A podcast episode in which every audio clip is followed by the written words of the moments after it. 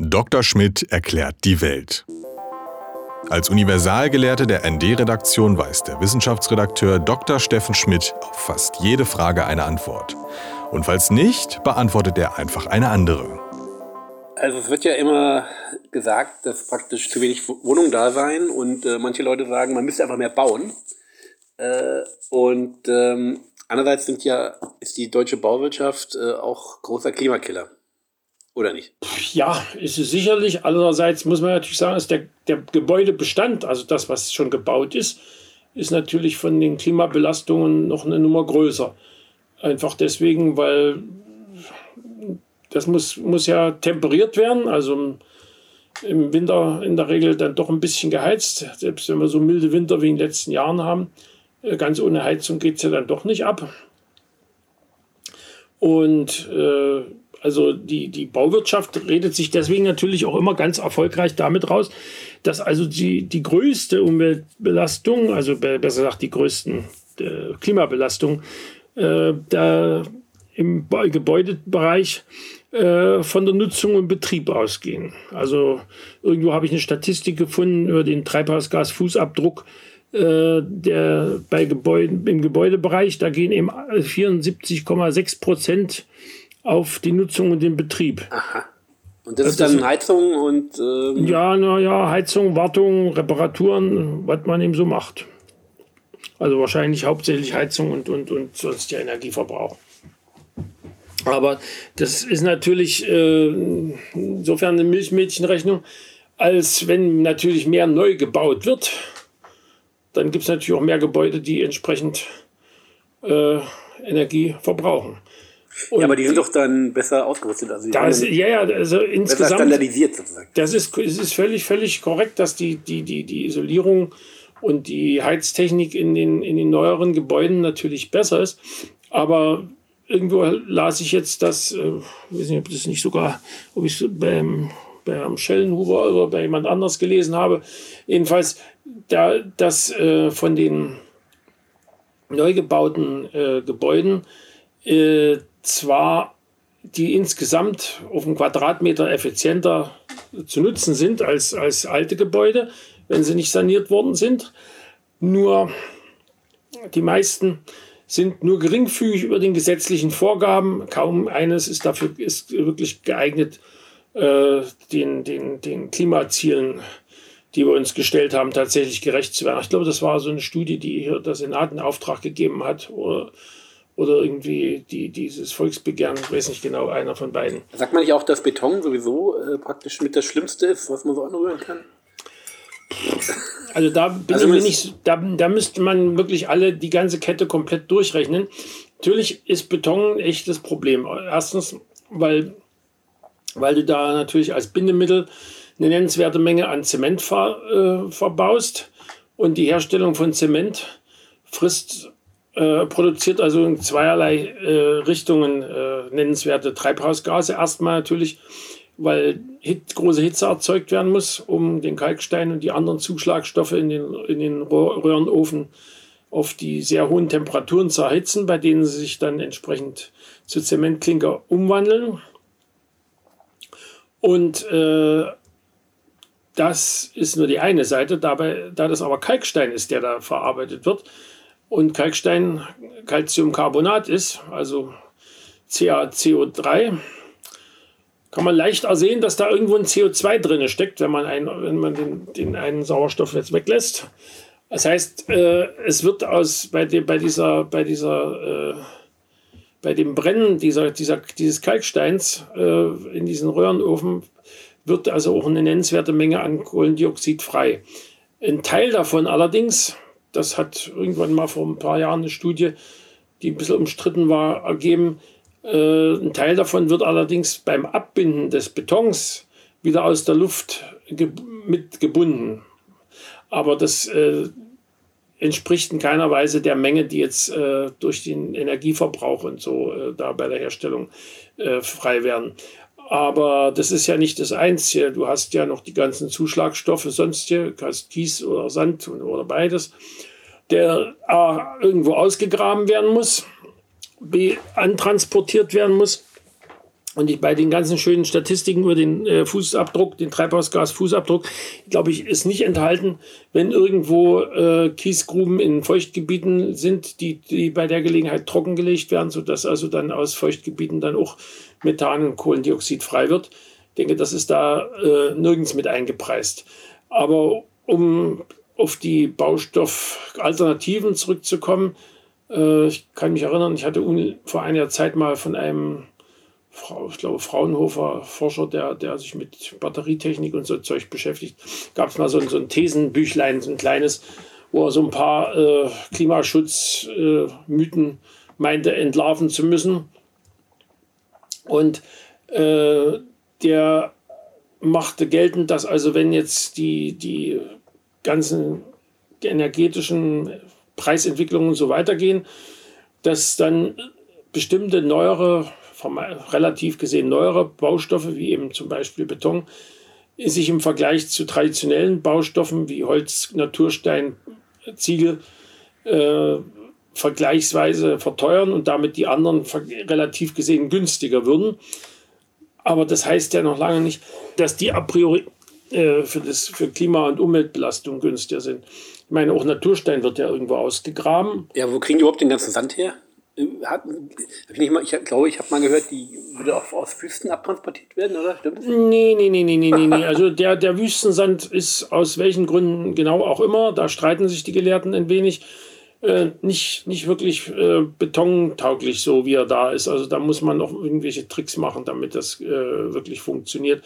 Der ist wohl zu feinkörnig oder so. und von Stränden wird er auch nicht genommen, oder? Äh, Strände kommt drauf an. Mhm. Äh, das kann durchaus sein. Umgekehrt brauchst du natürlich eine ganze Menge Sand, um in bestimmten Gebieten die Strände wieder aufzuschütten, weil sie von irgendwelchen Sturmfluten gerade mal wieder weggesaugt worden also sind. Deutsche Landwirtschaft, das ist praktisch eine äh, Branche mit Zukunft. Also theoretisch wäre sie eine, wenn es denn ausreichend Vorkommen in erschließbarer Form gäbe. Also es gibt natürlich eine ganze Menge Sand, die, die, den wir unter uns hätten. Ich, da wir äh, bekanntermaßen äh, von der Eiszeit mehrmals überrollt worden sind und die eine Menge an Gestein äh, mehr oder minder fein gemahlen hat, also von Kies bis Sand eben. Äh, das, sodass wir im ganzen norddeutschen bis mitteldeutschen Raum sicherlich große Mengen von dem Zeug unter der Erde haben oder gleich auf der, kurz unter der dünnen äh, Mutterbodenschicht sogar teilweise. Nur äh, erstens gibt es natürlich auch noch äh, andere Nutzungs- äh, wie die Landwirtschaft. Dann irgendwo muss, muss ja auch hingebaut werden. Ne? Und äh, dann gibt es auch noch äh, den einen oder anderen Anwohner, der einen, so ein großes Loch nicht vor der Haustüre haben will. Und anders als bei Wind, Windkra Windkraftwerken äh, gibt es ja bei, bei Sandgruben offenbar keine, keine allzu ernste Abstandsregelung. Also irgendwo las ich da, ich glaube in der Taz ja, dass, dass bei Leipzig irgendeine Grube 70 Meter vom nächsten Wohngebäude entsteht. Und wenn man sich an die schönen Bilder, schönen gruseligen Bilder von der Hochwasserkatastrophe in Nordrhein-Westfalen erinnert, also es war ja nicht nur an der Ahr, sondern auch im, im Erftgebiet, äh, da ist unter anderem ja auch eine Kiesgrube, die, die mangelhaft gesichert war gegen die, das Volllaufen die dann äh, sich, deren Hänge sich dann selbstständig gemacht haben und dann etliche Häuser mitgerissen haben. Und äh, das heißt, das Problem ist bei diesen ganzen Gruben neben der Tatsache, dass es, dass es einen Flächenverbrauch gibt, der umweltpolitisch nicht unbedingt äh, gut zu rechtfertigen wäre, äh, das spielt bloß bislang keine große Rolle, weil das bislang unterliegt das alles nur dem Bergrecht und da gibt es zwar eine Umweltverträglichkeitsprüfung inzwischen, aber die wird natürlich von Gutachterfirmen gemacht, die mit großer Wahrscheinlichkeit nicht zweimal in Auftrag kriegen, wenn sie zu oft ja, das rauskriegen, dass das nicht umweltverträglich ja, das ist. Das ist stark unter dem Verdacht der Industriefreundlichkeit. Oder? Ja, das, diese Gefahr besteht dann doch immer. Und, äh, aber um auf die, die Baustoffe zurückzukommen, ich meine, die, die berühmten Ziegel und Backsteine, die, also wenn man sich die, die Gebäude, die Kirchen aus, aus dem Mittelalter hier im norddeutschen Raum anguckt, ne, da ist das ja ein wie man leicht sieht, ein extrem haltbarer ja, Baustoff. Wollte ich gerade sagen, ja, genau. Aber der ist natürlich auch sehr energiehungrig. Außerdem musst du da auch entsprechend Ton aus entsprechenden Tongruben ausgraben und du musst das Ganze dann auch mit äh, entsprechend hohen Temperaturen brennen. Das ist also gegenüber normalen äh, Ziegeln, die, die du noch verputzen musst, ist das in der Regel doch sehr viel heißer zu brennen und damit also auch mit durchaus nennenswertem Energieverbrauch verbunden. Und vermutlich auch zu heizen. Also äh, so, zu, so Kirchen kommen doch richtig zu. Ja, also das kann man man kann die Ziegel ja auch anders machen. Also du kannst Hohlziegel machen. Also, da ist es schön warm, oder? Na, nee, in den Hohlziegeln hast du natürlich erstmal Luft als Isolierschicht. Also ich meine, das ist, das ist natürlich, es ist keine vergleichbare Isolation wie, wie, wie jetzt, äh, wenn du jetzt noch irgendwelche Isoliermaterialien äh, drauf machst auf die Wand, wie das jetzt bei der ganzen energetischen Sanierung von Altbauten gemacht wird, also bei dem Haus, wo wir drinnen wohnen, aus den 20er Jahren zum Beispiel. Ähm, aber du könntest natürlich, äh, äh, wie das auch zum Teil gebaut worden ist, äh, kann ich, ist von Bekannten, die haben so ein, so ein kleines Häuschen hier in, in der Nähe von Berlin. Da sind, da sind an der äh, Wettergiebelseite gewissermaßen zwei Wände mit Luft dazwischen. Und die könntest du natürlich ebenso gut auch mit Isoliermaterial vollpusten. Das wäre also sicherlich nicht, nicht das, das zentrale Problem. Die Frage ist eben eigentlich die, dass, wenn man sich das so anschaut, offenkundig, gerade hier die ganzen Auseinandersetzungen hier in Berlin zeigen das ja auch mal wieder sehr schön, Habersaatstraße und so, dass ja offenbar das Bedürfnis, äh, Gebäude zu bauen, die Jahrhunderte überstehen, in der Immobilienwirtschaft nicht allzu ausgeprägt ist. Die äh, haben ja doch offenkundig lieber, lieber als reparieren und sanieren, äh, abreißen und neu bauen. Und äh, da sind wir dann eigentlich bei dem zentralen Problem, was viel, viel zentraler ist als alle Baustoffe. Abriss und Neubau. Also man müsste vielmehr sich darum kümmern, dass die existierenden bebauten, äh, umbauten Räume angemessen genutzt werden, dass man also statt einen die preisregulierenden äh, Büroleerstand lieber äh, weniger Büros baut. Im Zeitalter der, der offenkundig funktionierenden Homeoffice-Technik ist das eigentlich ohnehin schon so eine, so eine seltsame Sache. Und äh, dann könnte man möglicherweise auch äh, mit dem Wohnungsproblem etwas weniger Ärger haben. Und dann kommt noch dazu, dass man äh, in einer Marktwirtschaft wahrscheinlich Schwierigkeiten, also bislang offenbar Schwierigkeiten hat, äh, brauchbare Anreize zu haben, ohne die Leute arm zu machen. Äh, dass Wohnungen, die zu groß sind, äh, an Leute gehen, die diese tatsächlich in dieser Größe brauchten und dafür die Leute, die in den zu großen Wohnungen sind, in kleinere ziehen.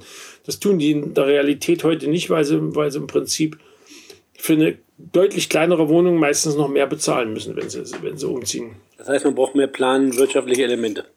Theoretisch würde ich fast sagen, wäre etwas mehr Planwirtschaft nicht schlecht, wenn sie denn wirklich als Planwirtschaft, als funktionierende gemacht wird und nicht bloß als mehr oder minder dysfunktionale Ideologie.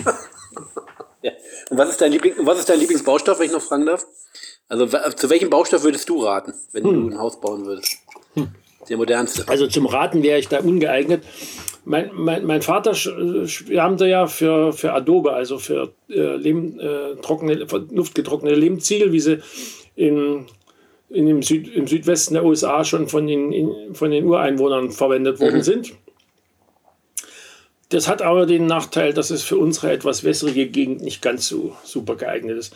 Ich, ich weiß, dass in, in Warschau nach dem Krieg sehr viele Häuser eben auch mangels Energie mit luftgetrockneten Ziegeln gebaut worden sind, also fünf, fünfstöckige Häuser. Und die zum Teil eben nicht verputzt waren, weil das eben auch ein Engpass so gleich nach dem Krieg und nach den maßlosen Zerstörungen des Krieges in Polen gewesen wäre. Warschau wurde ja ziemlich, ziemlich zertöppert von den Nazis. Und ähm, dass äh, diese Häuser dann so in den 80er Jahren zunehmend unter einer gewissen Verwitterung litten an der Oberfläche. Also deine Empfehlung geht auf vor allem äh, Bauarbeiter, bitte putzt die Häuser auch. Also wenn man solches, äh, solches Material verwendet, ansonsten ist Holz natürlich nicht schlecht. Aber ob ich da dran glaube, wie der Herr Schellenhuber, dass man mit, mit einem Neubauprogramm aus Holz und ähm, einer, Neu, einer Neugliederung der Siedlungen äh, nun das Klima auf die Schnelle rettet, das glaube ich jetzt nicht wirklich, weil Neugliederung des, der, Besiedlung würde ja in vielen Fällen bedeuten, dass man die, die großen Städte aufgeben würde. Und das würde bei der vorhandenen Bevölkerungszahl eher zu einer massiven Zersiedlung und also da weiß ich nicht. würde zu infrastrukturellen Verwerfungen führen. Das glaube ich schon, ja. ND Journalismus von links.